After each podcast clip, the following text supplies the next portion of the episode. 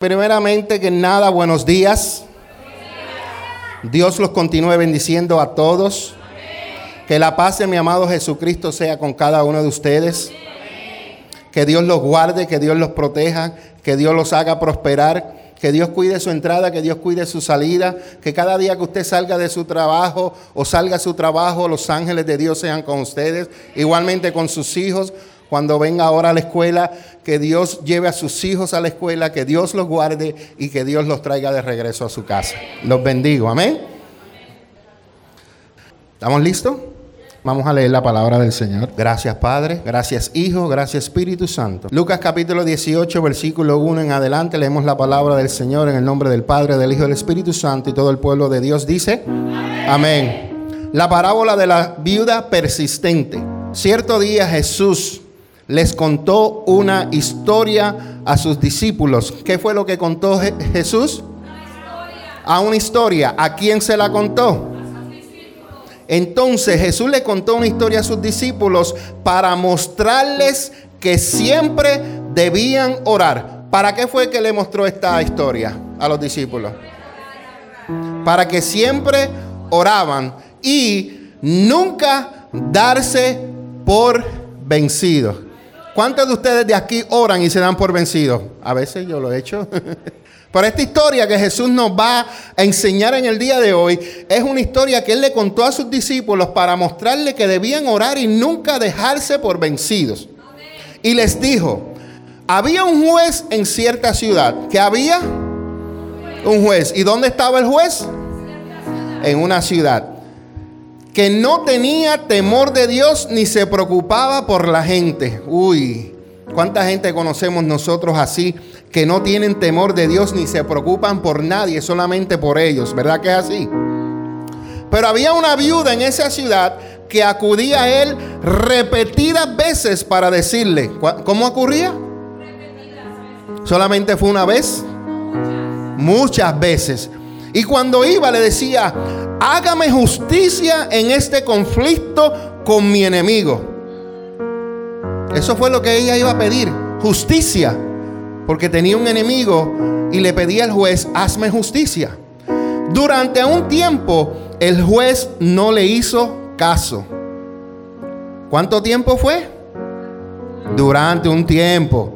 Hasta que finalmente el juez mismo se dijo a sí mismo, no temo a Dios ni me importa la gente, pero esta mujer me está volviendo loco. ¿Cuántos de nosotros volvemos locos a Dios? Ah? Amén. Sigo leyendo en el 5. Me ocuparé de que reciba justicia. ¿Qué va a recibir ella? Y él dijo, porque me está agotando con sus constantes peticiones. Wow. Entonces el Señor Jesús dijo, aprendan una lección de este juez injusto. Si hasta él dio un veredicto justo al final, ¿acaso no creen que Dios hará justicia a su pueblo escogido que clama a él día y noche? Wow. ¿Seguirá aplazando su respuesta? Les digo, él pronto les hará justicia. Iglesia Café, Dios pronto nos hará justicia. Y sigo leyendo y dice, pero cuando el Hijo del Hombre regrese, ¿a cuántas personas con fe hallará en esta tierra? ¿A cuántas personas con fe el Señor encontrará en esta tierra? Qué hermosa palabra del Señor. Esa es una de las primeras parábolas que voy a, a enseñar en esta hora. Vamos a orar. Padre, te damos gracias. Te doy gracias por este tiempo, este tiempo hermoso, Señor, que nos permite estar en tu casa para adorarte, para glorificar tu nombre, para exaltarte, Señor. Te hemos dado nuestra mejor adoración, Señor. Que haya llegado a tu trono, Señor, como un olor fresco, agradable, agradante delante de tu presencia, Señor. Padre, ahora, Señor, heme aquí. Úsame, Señor, conforme a tu voluntad mis labios, mi voz, mi mente, mi corazón, mis sentimientos, mis emociones, mi cuerpo, todo es tuyo, Señor. Y yo soy un bajo, un vaso, un vaso para la gloria de tu nombre, Señor. Habla a tu pueblo conforme a la necesidad de cada corazón en esta mañana. Padre, en el nombre de Jesús oramos y te damos gracias. Amén, amén y amén. Pueden sentarse, amados hermanos.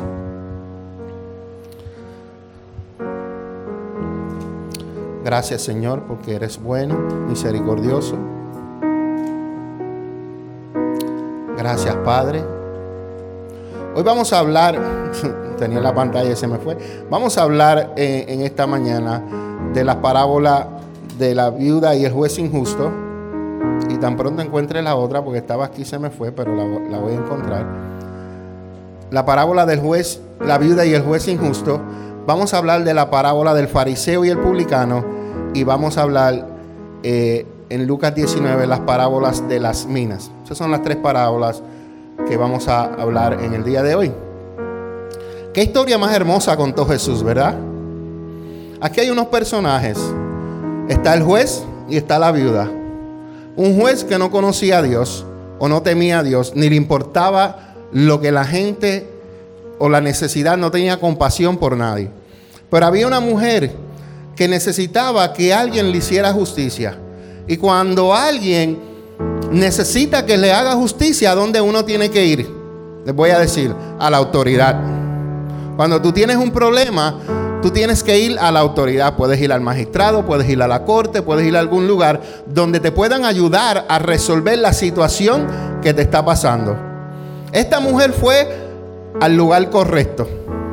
Y Jesús nos quiere enseñar en esta mañana que nosotros tenemos que ir al lugar correcto cuando tengamos necesidades no solamente espirituales, sino también naturales. Si a ti te llegó una carta de un problema que tú tengas, tú la traes al altar. Yo tengo una carta que me llegó a mi nombre y tengo una carta que le llegó a mi, al nombre de mi esposa del IRS, cobrándonos yo no sé cuántos miles de dólares. Yo lo que voy a hacer en la semana de oración, yo la voy a traer aquí y le voy a decir, Señor, hazme justicia.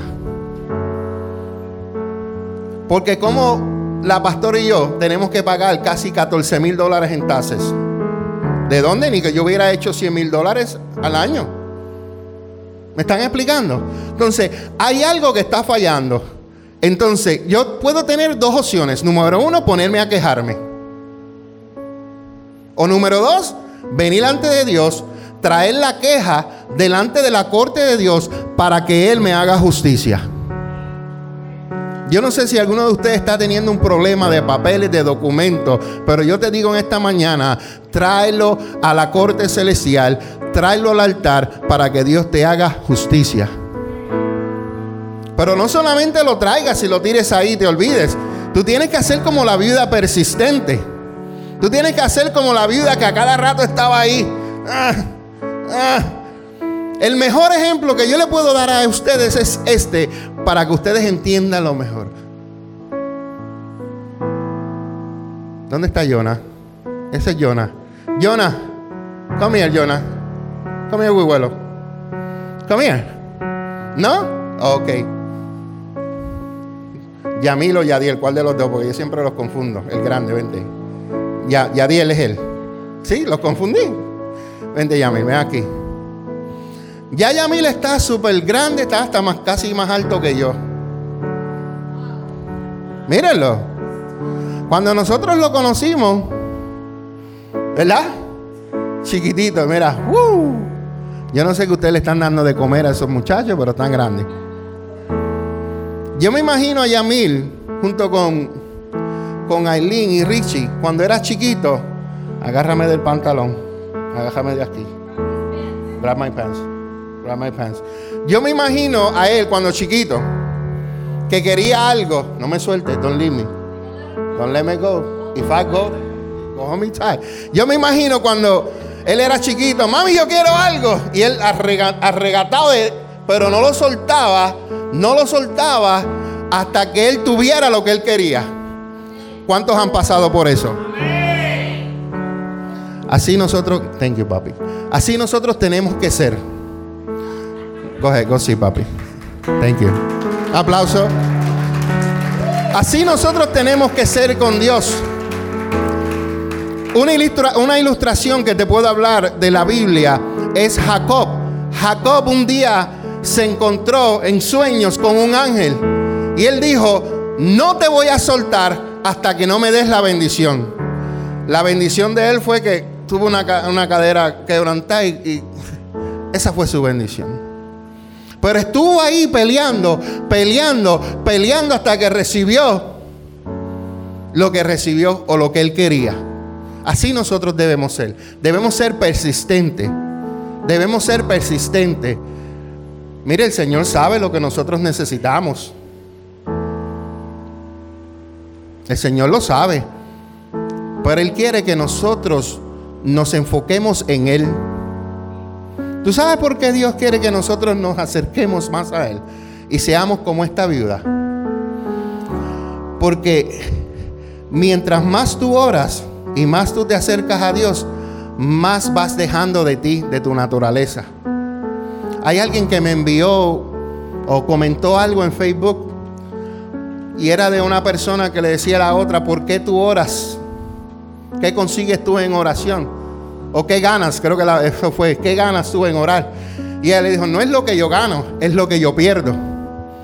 Pierdo el orgullo, pierdo la arrogancia, pierdo la avaricia, pierdo la mentira, pierdo esto. Cuando tú te humillas delante de Dios, todas esas cosas salen de ti. Porque te estás acercando al Dios de santidad. Y en, Dios de santidad no hay impureza, hay pura santidad. Y mientras más te acercas a Dios, más pureza vas a recibir. Y Dios te va a limpiar de todo aquello que a Él no le agrada. Persistir en la oración y no darse por vencido no significa hacer oraciones repetitivas ni tener que acudir a las reuniones de oración extremadamente largas. La oración implica, o la oración constante implica, presentar continuamente nuestras peticiones ante Dios en nuestro diario vivir, confiando en que Él nos responderá. Cuando tú te acercas a Dios, tú tienes que creer que lo que tú le estás pidiendo, Él lo va a hacer. También tenemos que entender que cuando tú te acercas a Él en oración, yo lo aprendí y quiero compartirlo con ustedes si ustedes no lo saben. Siempre que ores, dile, Señor, te estoy pidiendo, pero que siempre se haga tu voluntad. Ay, Señor. No quiero meterme ahí, pero ahí voy adelante, ¿ok? Voy a beber agua porque esta va a ser buena.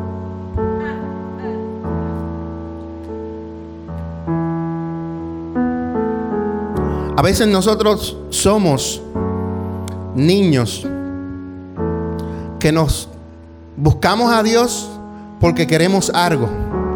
Muchas veces Dios no lo da. Muchas veces. Hay otras veces que Dios no te lo quiere dar porque lo que le estás pidiendo te va a hacer daño o te va a apartar de Él. Hay otras veces que Dios te dice, espera porque tengo algo mejor. Pero siempre Dios tiene una respuesta. Posiblemente no sea la que te guste, posiblemente no sea la que quiera, pero es la contestación que es la voluntad de Dios para tu vida. ¿Cuántos de nosotros le hemos pedido algo a nuestros padres naturales y después que lo usamos por un tiempito, lo desechamos? Porque no le das valor, porque a ti no te costó nada. No es lo mismo a un joven que trabaje, que ahorre dinero y que se compre su carro, a que tú se lo compres. ¿Sabes por qué? Ustedes lo saben. Porque cuando tú lo sudas lo vas a apreciar mejor porque sabes cuánto te costó. Por eso el Señor quiere enseñarnos que cuando tú vengas en oración y Él no te contesta, sigue, sigue persistiendo, sigue persistiendo, sigue persistiendo. Porque cuando llegue la contestación, le vas a dar la gloria a Dios y vas a saltar de alegría. Aleluya. Y mientras estás ahí, adora a Dios. Estás pidiendo por un hijo, adora a Dios. Estás pidiendo por un trabajo, adora a Dios. Estás pidiendo por una nueva posición, adora a Dios. Estás pidiendo que te suban de sueldo, adora a Dios. Mientras tú oras y esperas, adora a Dios. Vuelvo y lo repito. Mientras tú oras y esperas, adora a Dios. Le decía yo ayer a alguien aquí, o lo leí. Le decía a él que tengo tantas cosas que Dios me está dando. La, la obediencia. La obediencia, cuando tú eres obediente a Dios, las cosas descienden solitas, sin tú a veces ni tener que orar. Porque tú puedes orar, pero si estás en desobediencia, estás en rebelión. Y cuando estás en rebelión, no te vistas que no vas. Puedes ayunar, puedes orar, puedes hacer todo lo que tú quieras, pero la rebelión aguanta la bendición que Dios te quiere dar. ¿Por qué no recibo? Analízate qué está pasando en tu vida. Analízase si estás honrando a tus padres naturales. Analízale si estás honrando a tus pastores. Porque como decía yo la semana pasada, quieres honrar a Dios, pero ni un vaso de agua le traes a tu pastor. No eres obediente a tus pastores. Todo lo que Él dice siempre le buscas una vuelta. No le busques vuelta a lo que está escrito ya. Si esto está escrito, allá tú con Dios. Nosotros decimos lo que Dios quiere que nosotros hablemos acuerdo a su palabra. Amén. Cuando tú vives por fe, nunca debes de darte por vencido.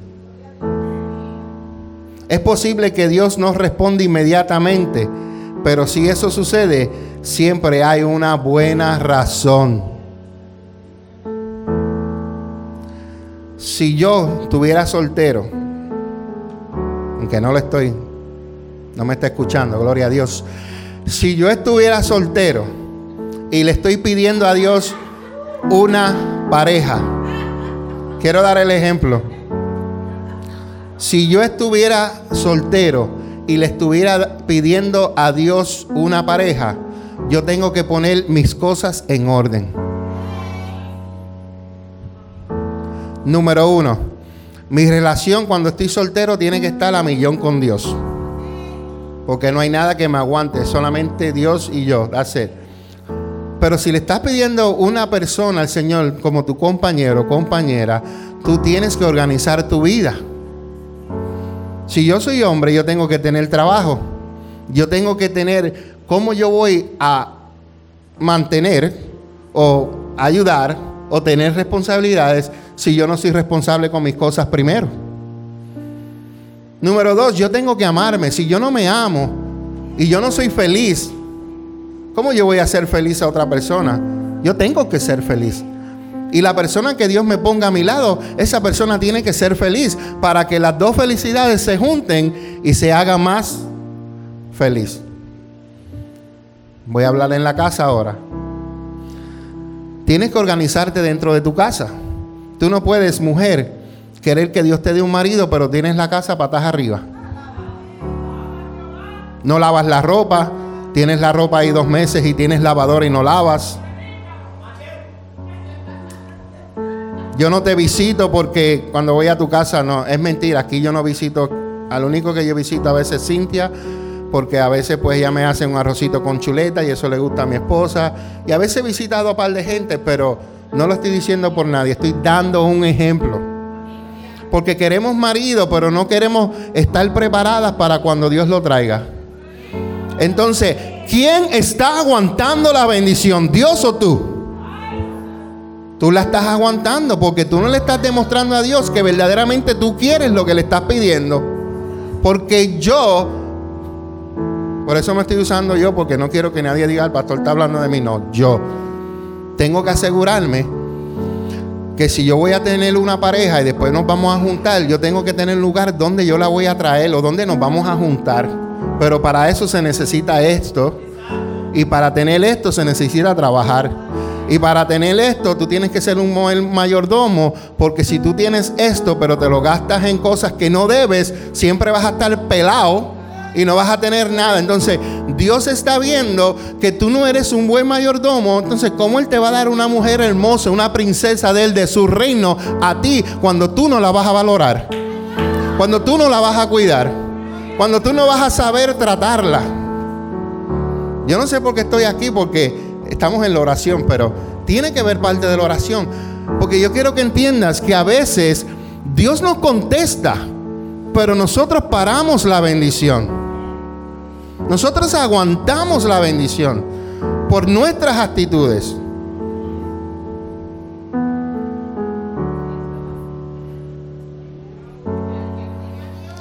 Imagínate que tengas un novio, una novia y cuando llegue a mi casa ella tenga que estar brincando porque tienen tantas cosas en el...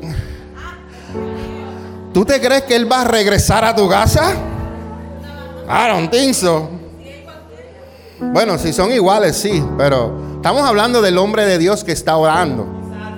Y el hombre de Dios tiene que organizar su vida primero, porque Dios ve cómo está tu vida y Dios no te va a dar algo que tú no lo vas a saber valorar. Lo primero tenemos que obrar en nosotros, trabajar en nuestras prioridades, ponerlas en orden y ya tú verás que lo demás va a caer donde tiene que encajar. Amén. Lo mismo sucede, mira. Sé que estamos hablando de la oración. Hay cosas que la oración mueve. Hay cosas que tu ofrenda mueve. Hay cosas que tu adoración mueve. Y hay cosas que tu diezmo mueve. Pastor, explíqueme eso. Yo conozco una persona que amo mucho. Y esta persona lleva con nosotros mucho tiempo.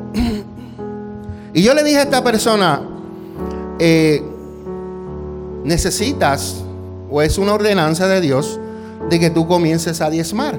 Y te voy a explicar, no es porque yo quiera tus diezmos, es porque yo sé que tú no estás diezmando y Dios tiene bendiciones para ti, pero por tu desobediencia, lo que le estás pidiendo no lo vas a recibir hasta que comiences a diezmar. Empezó a diezmar uno, dos, tres meses. ¿Sabes qué? Todo lo que estaba aguantado, como lluvia empezó a caer. Porque hay cosas que hay cosas que Dios quiere desatar en ti, pero hay veces que tú mismo eres el que las detiene. Entonces, la oración desata, la adoración desata, el ayuno desata y también el diezmo y la ofrenda desatan. ¿Están conmigo? ¿Estás bien, hija? ¿Necesitas un break? ¿Necesitas una silla? Está bueno. Qué bueno es Dios. La enseñanza de esta parábola es la siguiente. Si un juez injusto está dispuesto a conceder una petición debido a la presión constante, ¿cuánto más no hará Dios, quien es grande y poderoso y es bondadoso? Y si sabemos que Dios nos ama, podemos estar seguros de que Él responderá a nuestras oraciones. Tú tienes que tener esa seguridad de que cuando tú ores, Dios te va a responder. Hay oraciones personales. Hay oraciones donde tú le pides a Dios por tus necesidades. Hay oraciones donde tú le pides a Dios por las necesidades de otros. Alguien me decía ayer, pastor, pero ¿por qué cuando yo oro por otras personas, Dios siempre me le contesta a ella. Y cuando yo oro por mí, el Señor se tarda. ¿A usted le ha pasado eso?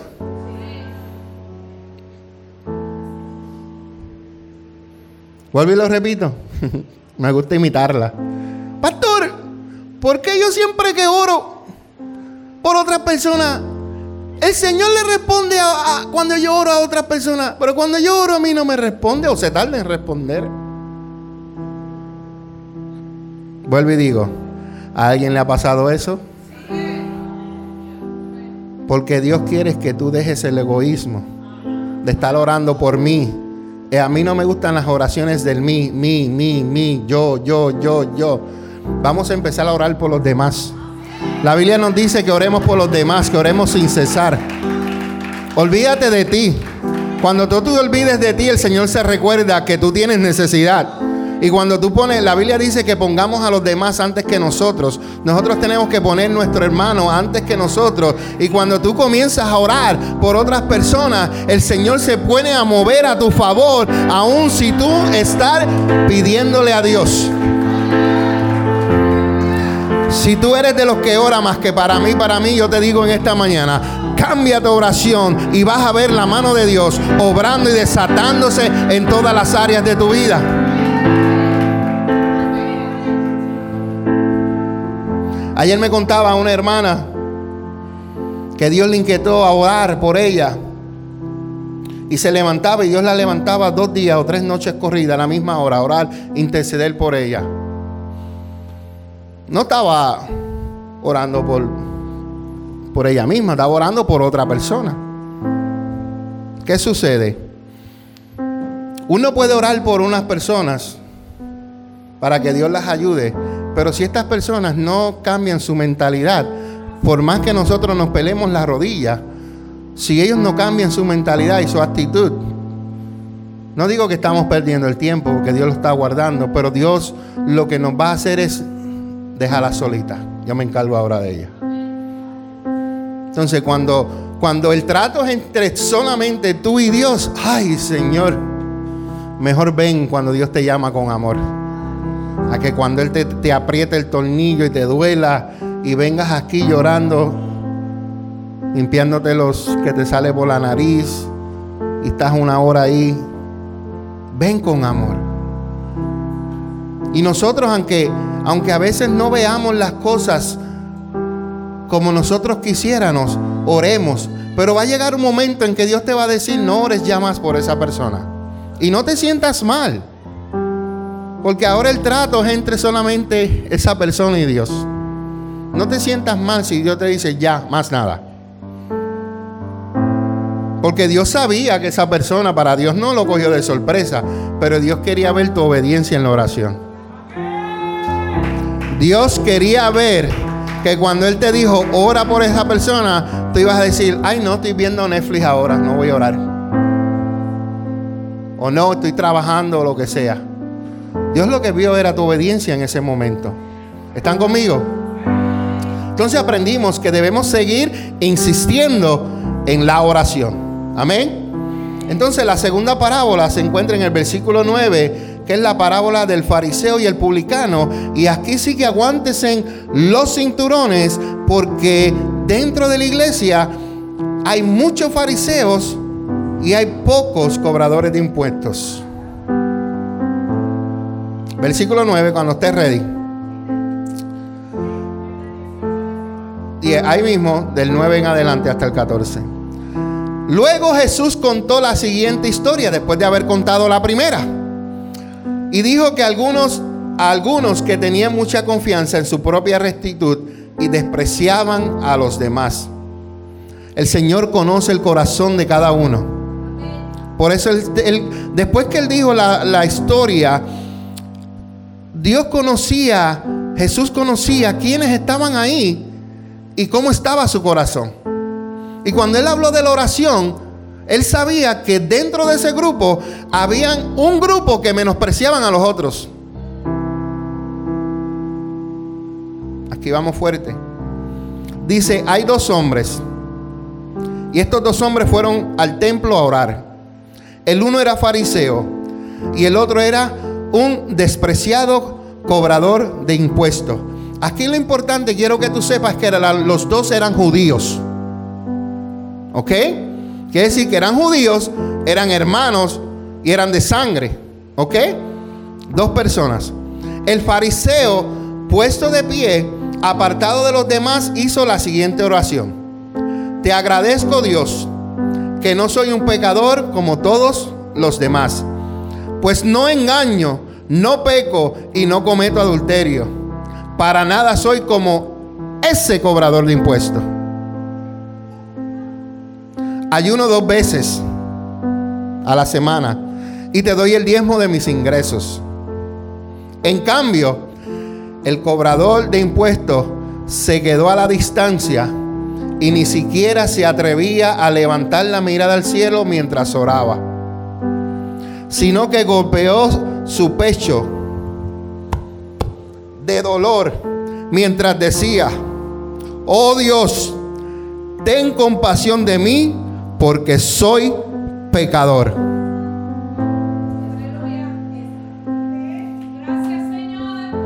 Ni se atrevía a mirar al cielo. Se golpeó el pecho y dijo, Señor, ten compasión de mí porque soy un pecador.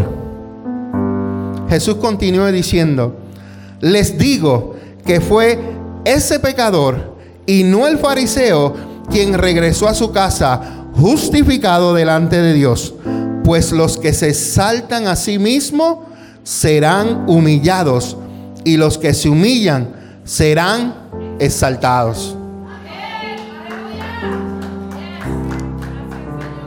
Dije que aquí hay dos personajes. Uno es fariseo que conoce la ley de Dios y el otro, el que cobraba los impuestos. A nadie le gusta que le cobren los impuestos, ¿verdad? A mí no me gusta pero hay que hacerlo. Y en esta historia de estos dos hombres, dentro de la iglesia vemos mucho de estos dos tipos de hombres. Vemos el fariseo, el cual adora a Dios a alta voz, ora a Dios en alta voz. No estoy diciendo que está malo, pero muchas personas lo hacen para que lo vean y lo escuchen. Otras personas oran a alta voz para que lo escuchen. No es malo orar. A mí me gusta cuando intercedemos a alta voz. Pero Dios conociendo los corazones sabía que ese fariseo era un hipócrita porque todo lo que hablaba o decía, como lo ves allí, yo ayuno, yo doy mi diezmo, yo esto, lo otro. Cuando yo oigo una persona que me dice, Hacho, yo ayuno dos, dos, dos y tres veces a la semana, este es un orgulloso. Alguna vez yo le he dicho a ustedes que yo me levanto a orar, alguna vez yo le he dicho a ustedes yo me pongo a ayunar, alguna vez yo le... No, porque soy yo. Yo no quiero, como decimos en Puerto Rico, yo no quiero echármela. La gente que lo dice es que se lo echa para que digan que yo soy el que oro, yo soy el que ayuno. No. Cuando tú ores, cuando tú ayunes, ve allá, cierra la puerta y cuando estés allá encerrado la puerta, cuando tu papá te ve allá en los secretos, cuando tú salgas al público, Él te va a recompensar. Porque lo que hiciste en lo oculto, Él te va a exaltar. Él te va a exaltar. ¿Por qué? Porque fuiste a mullarte, fuiste a buscar la presencia de Dios, fuiste y te sometiste ahí y dijiste, Señor, aquí estoy, heme aquí, hágase tu voluntad y no la mía. Y cuando tú te rindes a Dios de esa manera, sabes que el Señor públicamente te va a exhibir. Sin tú pedirlo, sin tú buscarlo, sin tú decir nada. ¿Por qué? Porque al que se humilla, Dios lo exalta. Pero aquel que dice que lo sabe todo, que lo dice todo, que lo... Tranquilo, que eso yo los veo... Mm, yo he estado en lugares como pastores que a veces yo digo, Dios mío, pero qué orgullo. A mí no me gusta hablar de, de mí. Yo a veces me gusta hablar pues de lo técnico, porque es lo que me gusta. Me gusta lo que ustedes ven, de sonido y todo esto. Pero de hablar de que yo esto, de que yo lo otro, de que yo lo otro, de que yo lo otro, del ministerio, de que esto. No. Y hay veces que me, como que me he querido deslizar y el Espíritu me dice, y yo vengo, guay, me pongo otra vez. Y si digo algo, rápido digo, la gloria es de Dios. La gloria es de Dios. Tenemos una casa, la gloria es de Dios. Tenemos el mejor sonido, la gloria es de Dios. Tenemos las mejores cámaras, bueno, tenemos buenas cámaras, la gloria es de Dios. Todo es la gloria de Dios. Que nunca se me olvide y que nunca se te olvide a ti que todo lo que tú tienes, Dios te lo ha dado y tienes que darle la gloria a papá. Tu trabajo, papá, gloria a ti. Tus hijos, papá, gloria a ti. Tu casa, papá, gloria a ti. Es mío, pero te lo entrego para que lo uses. Porque a veces Dios nos da cosas y nos, apoyamos tan, tanto y tanto que no queremos ni que nadie nos visite a la casa. Pero si Dios te dio la casa para ciertas cosas, utilízala. Invita a los pastores a comer. y no solamente a los pastores, invita a los hermanos. Un día a comer a tu casa. Si Dios te dio esa casa nueva, mire, invítalos. Comparte con tus hermanos. Pero tampoco no vengas a echarte la que Dios te dio la casa. No, humildemente, mira, este es mi hogar. Está a tus servicios. No es que tampoco los vayas a traer a todos a la casa, ¿verdad? Pero sin alguna necesidad en un futuro podemos ayudarte. Amén. Pero temporalmente. Exacto. Con línea temporal. Pum. Un mes, dos meses. That's Pero que siempre lo que Dios te ha dado está, lo tengas en disponibilidad para ayudar a otros. Si ahora tienes un trabajo y te sobra dinero, mira a ver a quién puedes ayudar. Guarda, pero mira a ver a quién puedes ayudar, quién está en la iglesia que tenga necesidad. Porque para eso la bendición de Dios que nos da Dios a nuestras vidas es para que nosotros también la compartamos con otras personas. Ahora mismo Dios, no sé, yo no, yo Dios mío, Padre, en esta pandemia que se supone que todo está mal y va patas arriba, yo he vivido los mejores tiempos financieros de mi vida. Nosotros nos han llegado ciertas ayudas que, que, yo digo, Señor, ¿de dónde salió esto? Entonces, ¿qué nosotros hacemos? Yo no la voy a dejar ahí para que se pierda. Yo veo una necesidad y le digo, mira, toma esta, gasta tanto o compra lo que necesites. Después me das la tarjeta para atrás. ¿Por qué? Porque la bendición tengo en abundancia, pues déjame bendecirle al que está necesitado. Y no se lo digo a nadie, se lo estoy diciendo ahora a ustedes porque tú me entiendes. Pero eso me lo reservo yo, porque lo que yo, me, lo que yo hago con esta mano, que esta no me lo sepa lo que yo estoy haciendo. Porque la bendición viene de Dios.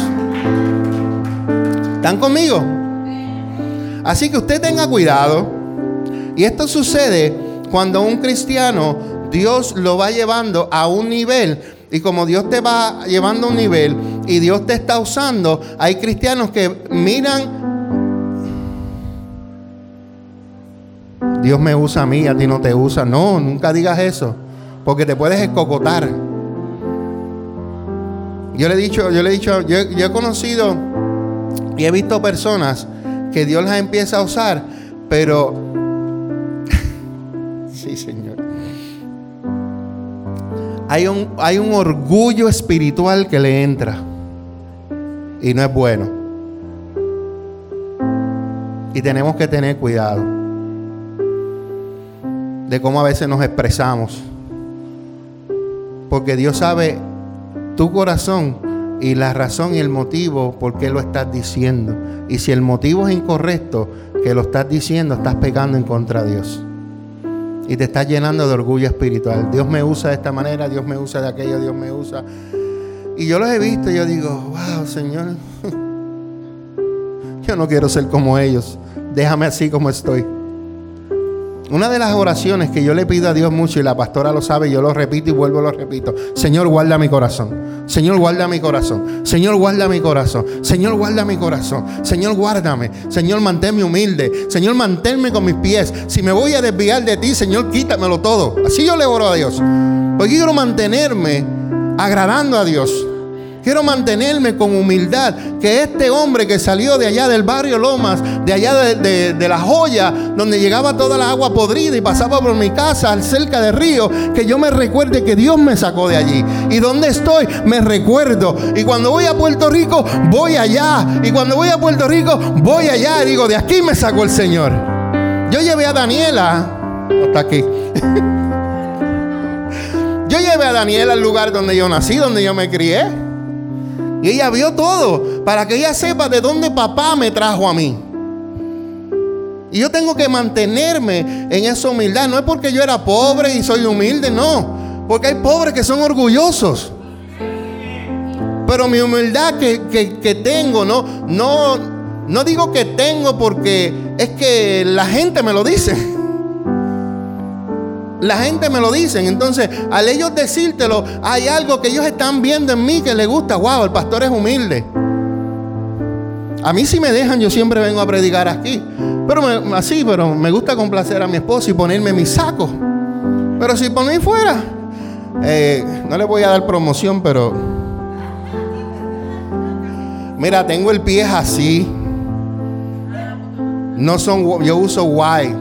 Y estos son Adidas que son apretados al frente y tengo el pie que cuando me los quite los tenis van a hacer, van a respirar los dedos. Me los puse, ¿tú sabes por qué? Dos razones.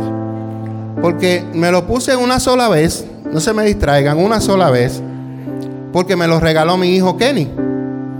Y dije, hoy, como es el tercer, el tercer domingo, pues venimos a Sport. Y dije, pues me voy a poner los tenis. Pero hermano, si yo quisiera me los quitaba porque me tiene el pie apretado. Entonces tenemos que tener cuidado de cuando Dios te va elevando, cuando Dios te va enseñando, cuando Dios empieza a revelarte cosas, ten cuidado del orgullo espiritual. Ten cuidado.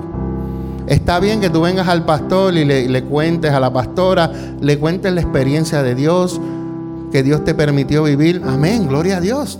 Dios está comenzando, ¿tú me entiendes? Pero cuando tú empiezas a, contarlo de una manera diferente, ahí es donde tienes que tener cuidado. Porque a veces lo dicen por show off. Ah, show off. Por echárselas. Por lucirse, gracias. Por lucirse que ahora Dios me está hablando. Que ahora Dios me está hablando. Entonces, en esta parábola del fariseo y el y este cobrador de impuestos, tengamos cuidado.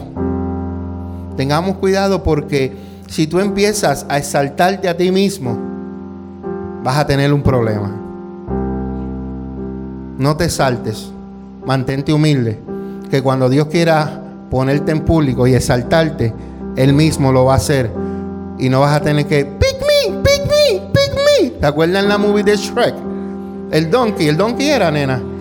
Pick me, brincar, pick me. ¿Qué más abrir el servicio? Pick me. ¿Qué más eso? Pick me. ¿Qué más? Pick me. ¿Qué más? Pick me. Tranquilo. Tú sigue orando, que cuando Dios le revele a los pastores, ya esta persona está ready, Dios va a venir y dice, mira, fulanita, ven aquí. Señor puso en mi corazón que te pusiera a hacer esto. Pero tú llevabas encerradita orando, ahí, fiel a Dios, ahí, pum, ahí, pum, ahí apoyando en el ministerio, ahí haciendo lo que Dios quiere. Porque todo lo que tú hagas para Dios, posiblemente yo no me dé cuenta, posiblemente yo no te dé gracias sobre lo que sea, pero todo lo que tú hagas para Dios va a tener su recompensa. O en esta tierra o en la eternidad, pero va a tener su recompensa. Amén. Entonces termino con esta parábola y vamos a la próxima, la cual es la parábola de las minas que está en Lucas capítulo 19, versículo 11.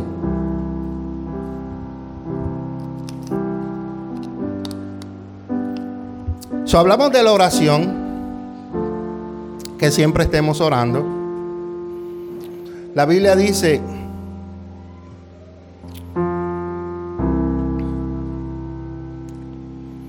en Romanos 12:12 12, que, que tengamos paciencia en las dificultades y que sigamos orando. También dice en Colosenses 4:2 que nos dediquemos a la oración con una mente alerta y un corazón agradecido y en Tesalonicenses 5:17 dice, nunca dejen de orar. Seamos persistentes en la oración, pero cuando oremos, tengamos cuidado que no seamos como los fariseos, sino que tengamos siempre un corazón de humildad delante de la presencia de Dios. Amén. Lucas 19, versículo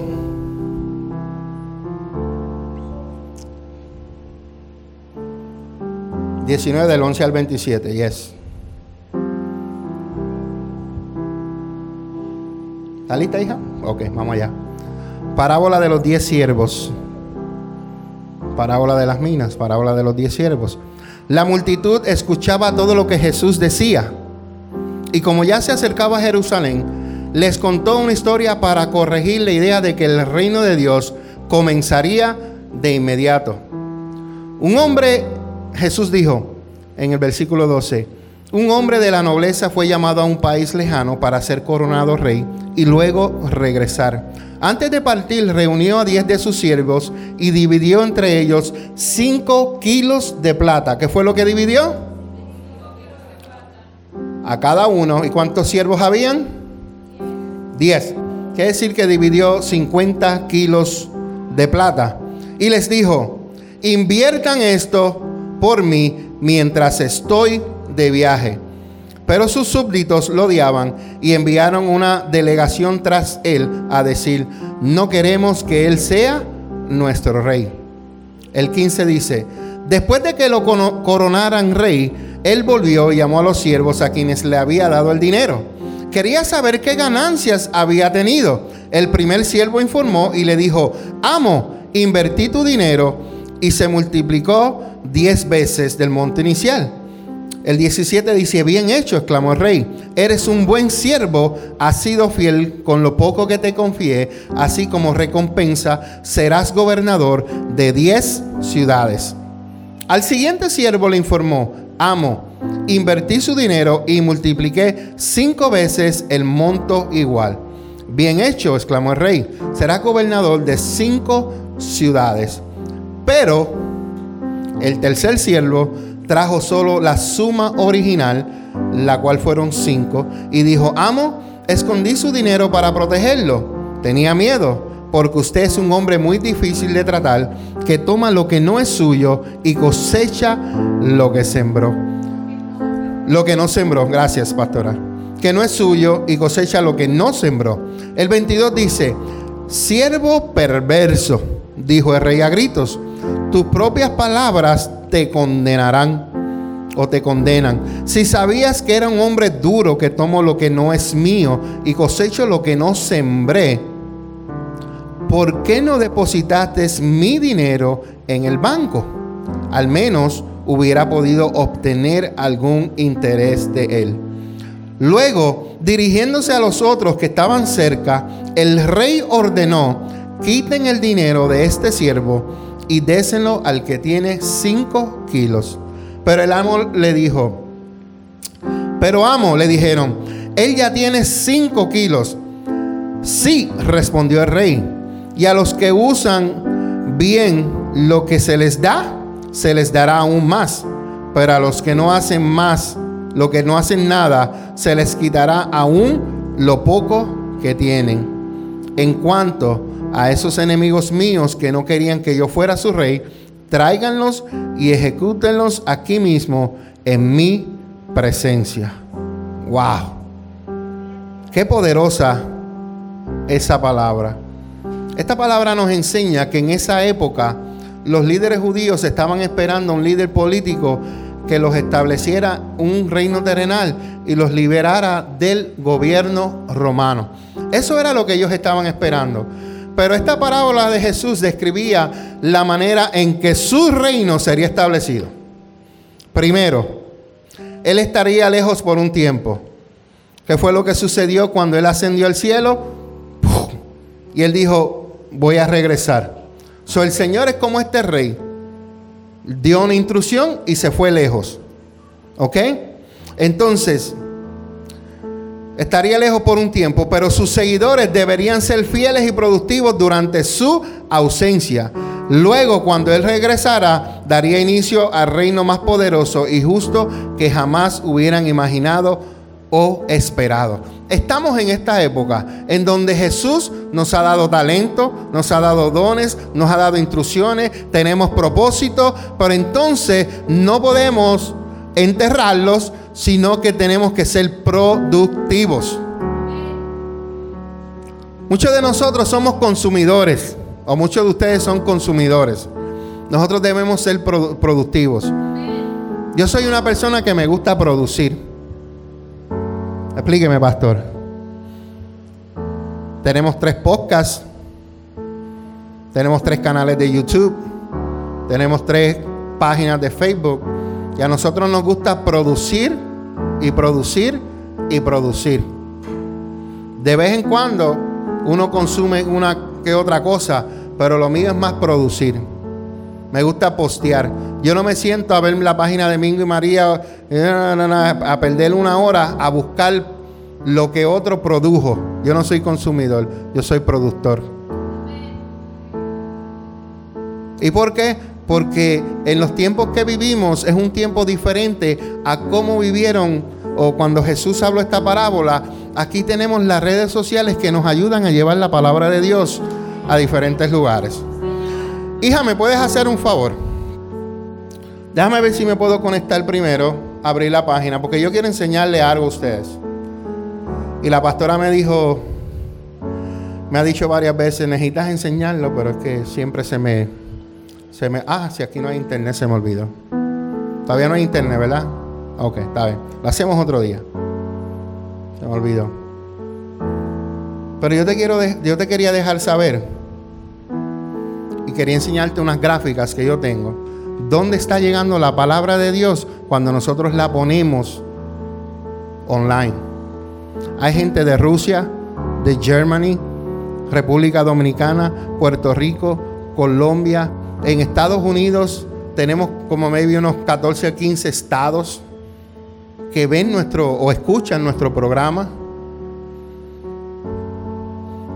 En Pensilvania, Allentown no es el número uno que escucha el programa Café con Dios. Es Fountain Hill. Hay gente de Scranton, hay gente de Bethlehem, eh, muchos pueblos de Pensilvania. Y yo pensaba que Allentown sería el más que me escuchara, pero no lo es. Y yo dije, wow. Y según los gráficos, tú te das cuenta, tú dices, wow, ¿dónde está llegando la palabra de Dios? Y eso te estoy hablando de, de nuestro canal. Que si nosotros le decimos a ustedes, compartan, compartan, compartan, ¿dónde vamos a poder llegar? Alguien lo va a ver, le va a llamar la curiosidad. Y lo va a cliquear y lo va a ver. Y tú no sabes el momento donde una palabra de parte de Dios le puede llegar a una persona que está en necesidad. Tú no lo sabes. Así que usted déjese usar por Dios y utilice, utilicemos todas estas herramientas que Dios nos ha dado. Porque es importante que mientras Jesús regresa, nosotros multipliquemos lo que Él nos ha dado. ¿Por qué, pastor? Explíquemelo. Porque cuando multipliquemos, Él nos va a recompensar. Porque puede ser que tú aceptaste al Señor Jesús y vayas para el cielo. Pero si no haces nada por Dios, ¿qué recompensas Él te va a dar? Ya la salvación es gratis, no te costó nada y no tienes que hacer nada por la salvación, pero sí por las recompensas. La corona más grande que yo voy a recibir va a ser por la pastora. Y va a tener una clase de piedra. Y Jesús me le va a entregar, siervo, aquí está tu corona por haber soportado a tu esposa. Te la ganaste y te di la más grande. Es, relajo, pero ¿me están entendiendo? Vamos a tener recompensas en el cielo. Y mientras más tú hagas con Dios para su reino, más grande va a ser tu recompensa. Si Dios te ha dado cinco talentos o te ha dado cinco kilos de plata, multiplícalo, no al 10, multiplícalo a 50, multiplícalo al 100 porque la recompensa y tu galardón va a ser grande. Grande. Jesús dijo, me voy y voy a irle a preparar moradas. Porque en la casa de mi padre hay muchas moradas y yo quiero prepararlas para ustedes. Pero depende de ti la recompensa que vas a tener cuando llegues al cielo. Ok, gracias Padre. Termino con esto. La pregunta es, ¿por qué este rey fue tan severo con el siervo que no multiplicó su dinero? ¿Alguien me puede decir una, por lo menos una? ¿Por qué él fue severo?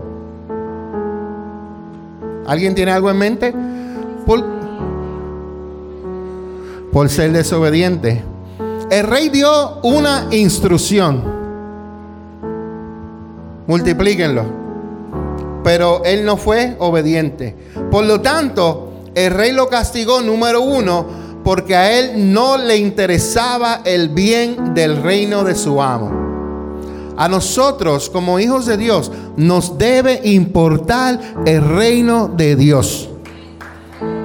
No estamos hablando, escuche bien, estamos en un mundo el cual nosotros no pertenecemos así aquí, porque nuestro este mundo no es de nosotros, nuestro mundo está en el cielo.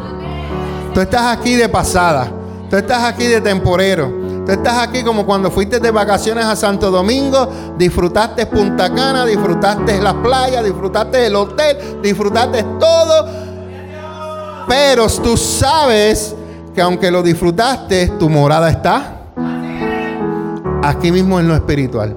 Vivimos en este mundo, lo disfrutamos, pero que el disfrute no te ate a este mundo. Porque este es el problema. Este mundo ata a la gente.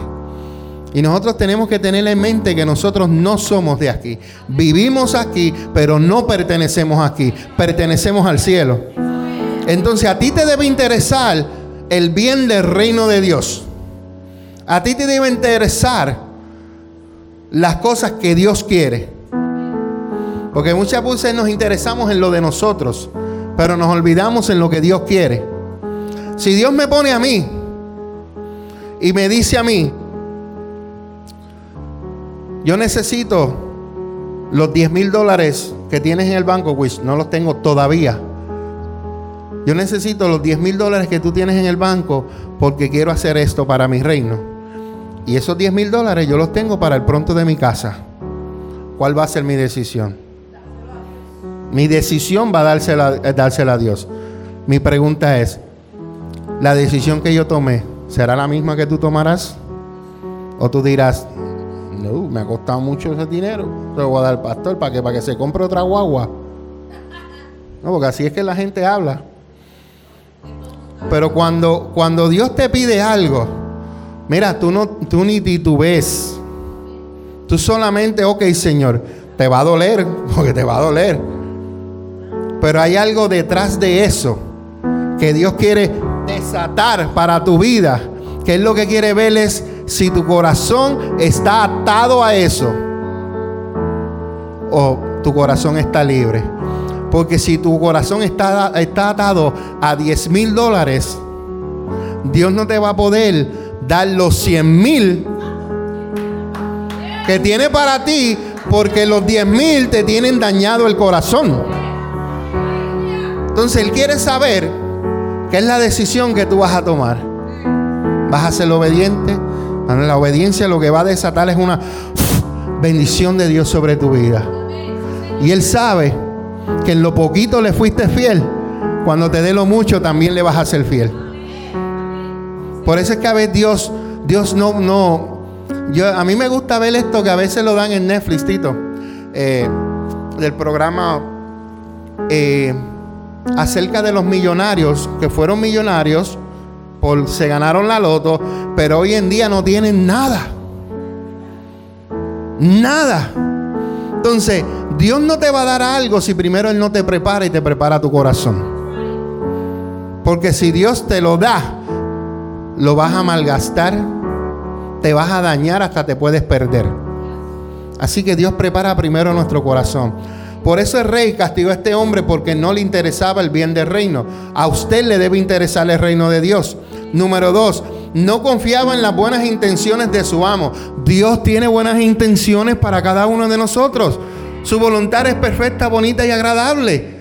Mis pensamientos, dice el Señor, son buenos para cada uno de ustedes.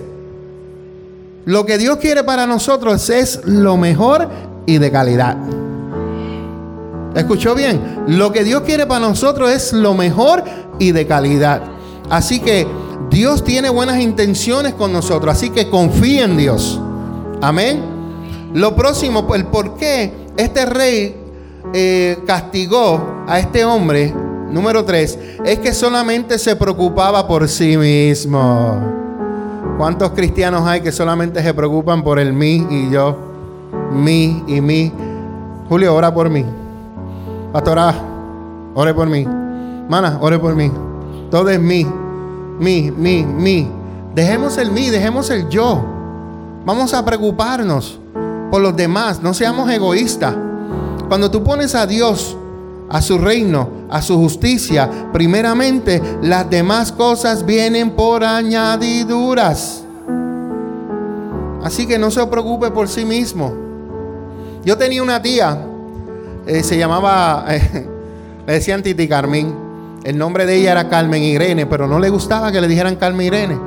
Y esta mujer me enseñó tanto y aprendí tanto de ella que ella a la persona que necesitaba, ella se quitaba lo de ella y se lo daba. Y a veces yo no lo entendía. Pero cuando yo venía, que venía el hermano fulano y le traía una compra, venía aquel le traía un racimo de guineo, venía aquel le traía ñame, venía aquel y le traía... Y yo decía, oh, esto funciona así. Ella se soltaba de lo de ella y por otro lado, bendiciones. Pero esas bendiciones que ella volvía a hacer, a repartir.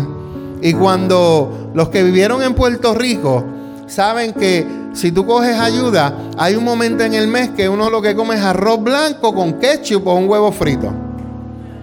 Los que, los que vivieron allá, ¿verdad? Y si algún día usted tuvo, si no tuvo la oportunidad, usted tuvo trabajo, amén, gloria a Dios.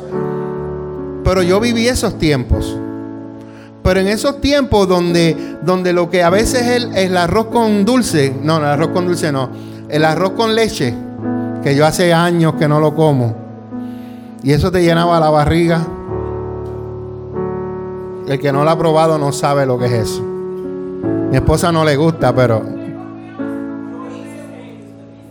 ¿Ya es? Se vio. Se me olvidó. Es que como uno dice, como el de mami, ninguno.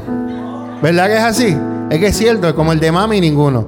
Pero gracias Julio por refrescarme la memoria. Y lo que quiero decir con esto es,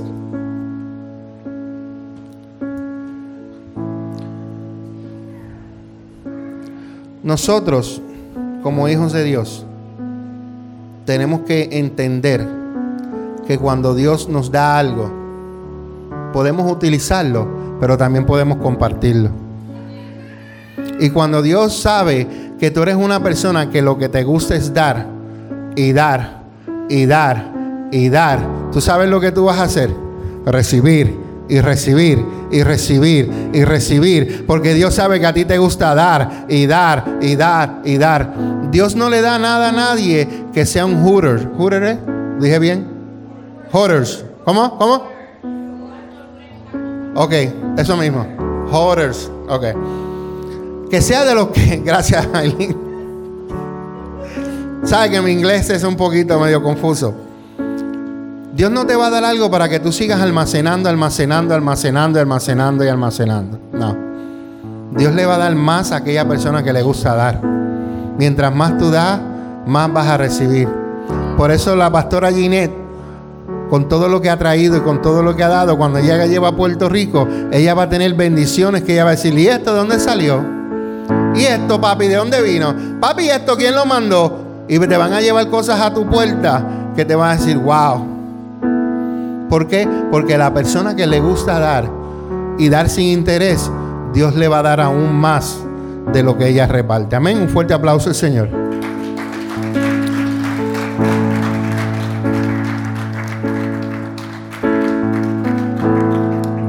Y por último, la razón por que el rey castigó a este hombre es porque él no hizo nada para multiplicar el dinero de su amo. Cuando usted no multiplica lo que Dios le ha dado a usted, tenga cuidado. ¿Ok? Tenga cuidado. Dios le da talentos, Dios le da ideas, Dios le da tantas cosas a usted que usted aprovechalo y úsalo para el reino de Dios. Como el rey en esta historia, Dios nos ha dado dones para que los usemos en beneficio de su reino. Y es triste que a veces que los dones que Dios nos da, vemos en televisión donde la gente lo usan para el provecho de su propio bolsillo. Yo he escuchado gente que dicen que le ponen precio a un milagro. 100 dólares, Dios te va a sanar. Luis, 500, Dios te va a sanar las rodillas. No, eso no es así, eso no trabaja así. Cuando Dios te ha dado un don a ti, tú utilízalo para el reino de Dios y dale la gloria a Dios. Por eso a mí me, me fascinaba en esta área, me fascinaba Gigi Ávila. Porque cuando Dios hacía milagros, el Javi decía, ¿quién lo hizo? Porque él sabía que el poder no era de él, el poder era de Dios. El poder era de Dios, no era de él. Y él siempre le daba la gloria a Dios. Mi pregunta para ustedes en esta mañana. ¿Desea usted que el reino de Dios crezca? ¿Cree que Dios es un gobernador justo? ¿Se preocupa por el bienestar de los demás tanto como por el suyo? ¿Y estás dispuesto a ser fiel con lo que Dios te ha encomendado? Son preguntas fuertes, fuertes. Dios, Dios te ha dado algo porque Él confía en ti. Pero Él quiere que tú lo desarrolles. Él quiere que tú lo utilices para su reino. Usted sabe lo que yo hice hoy. Muchos de ustedes no se dan cuenta porque algunos saben, algunos no. Si ustedes miran allí, allí yo tengo un control. Y en ese control hay una computadora, está conectada a la computadora. Y en esa computadora hay un software programa. Hay un programa, el cual yo utilizaba para mezclar música cuando yo era DJ. ¿Será? Lo que yo tengo ahí es lo que yo... Un día le digo yo a Dios, Señor, tú me diste el talento de DJ. Tú me diste el talento que me gusta la música. ¿Por qué yo no lo puedo usar para ti? ¿Tú sabes lo que yo he comenzado a hacer? No tenemos adoración en vivo. Pero yo comienzo a mezclar la música ya. Por eso ustedes escucharán ritmos que se quedaban ahí tocando. Porque eso es lo que hace el pastor. Ese es el, ese es el don que Dios me dio. Dios me dio un oído para la música. Y eso es lo que yo estoy haciendo. Porque yo le decía al Señor, me diste un talento y ahora está aquí apagado. Y yo, no, Señor, yo le dije a mi esposa, al principio mi esposa estaba un poquito como que se oponía un poquito. Pero lo que estamos haciendo, yo no lo hago para exhibirme, yo lo hago para darle la gloria a Dios. Porque a nosotros nos gusta tener una alabanza continua. Y si ustedes notaron la adoración ahorita, la adoración fue continua. En ningún momento se paró, eso se continuó. ¿Por qué? Porque estoy utilizando el talento que Dios me dio. Porque antes me sentía como que Dios me diste este talento y que yo hago ahora con él. Lo mismo de locución. Dios nos dio un talento y a mi esposa también. La primera vez que el pastor Chica nos, nos llevó al programa, yo le dije a mi esposa, wow, qué química y tú y yo tenemos. Nos gustaría hacer un programa en un futuro, ¿verdad, pastora? Y no tenemos uno, tenemos dos. Café con Dios, que estamos en vacaciones hasta septiembre, no que nos hemos cuidado, es que también tenemos un break. Café con Dios y tenemos dos son mejor que uno los miércoles. Entonces, el talento que Dios te ha dado, tú tienes que ponerlo a producir. Tú tienes que hacer algo con ello. ¿Tienes idea? ¿No sabes cómo hacerlo? Acércate al pastor. Posiblemente yo te pueda ayudar, pero si no te puedo ayudar, te voy a conectar con alguien que te pueda ayudar. ¿Qué ideas tienes tú? ¿Qué talento tienes tú? ¿Qué dones tienes tú que lo puedas multiplicar para el reino de Dios? Amén. Vamos a estar puestos de pie. Le voy a pedir a las adoradoras que me acompañen a adorar